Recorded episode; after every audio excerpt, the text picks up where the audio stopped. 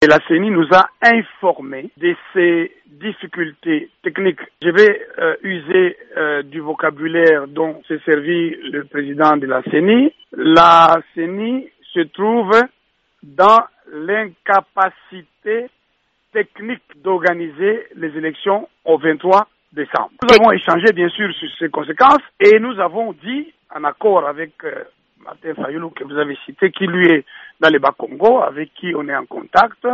Nous, quand je dis nous, c'est-à-dire moi, candidat président de numéro 12, et beaucoup d'autres candidats qui font partie du collectif, nous avons dit qu'il est nécessaire qu'il y ait une ultime concertation avec la CENI, ultime concertation que nous avions déjà demandée par écrit. Et que cette, de, de cette concertation, de cette ultime concertation, c'est là, à cette ultime concertation, que nous, nous allons donner maintenant notre position après avoir eu cette information sur laquelle le report est nécessité pour des raisons techniques. Entre-temps, nous allons nous concerter et lors de cette rencontre, nous allons examiner toutes ces conséquences-là du point de vue politique aussi et même technique. Il nous a dit que il a besoin de reporter pour quelques jours parce que techniquement, il ne sait pas organiser les élections crédibles, démocratiques, libres et transparentes le 23 décembre. Donc c'est dimanche. Il peut les organiser un peu plus tard. Dans combien de temps? Le temps, c'est lui qui va le dire, mais nous nous, nous, nous sommes exprimés là-dessus. Nous allons donc euh, revenir à la rencontre de Nanga pour lui dire définitivement quelle est l'option que nous levons.